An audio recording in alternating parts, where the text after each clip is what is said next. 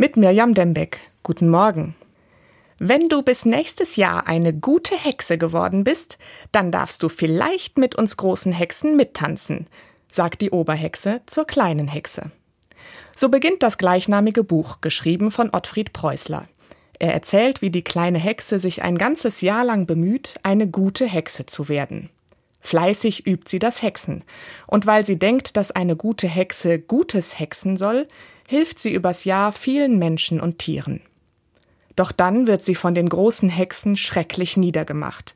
Denn sie sind der Meinung, nur Hexen, die immer und alle Zeit Böses hexen, sind gute Hexen. Du bist eine schlechte Hexe, weil du in einem Fort Gutes gehext hast.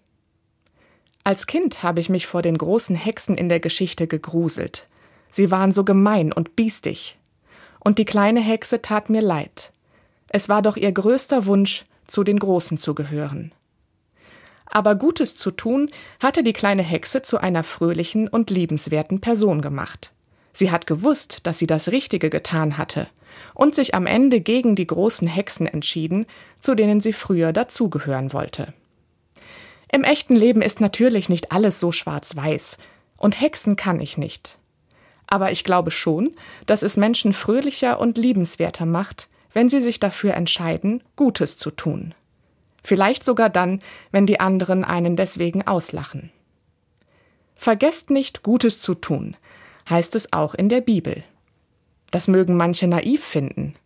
Aber ich möchte die Welt ein kleines Stückchen besser machen. Möchte meine Fähigkeiten dafür nutzen, jemandem zu helfen oder jemanden zum Lachen zu bringen. Ich glaube, dass das das Richtige ist.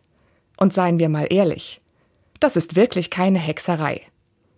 Mirjam Dembeck, Speyer, Evangelische Kirche.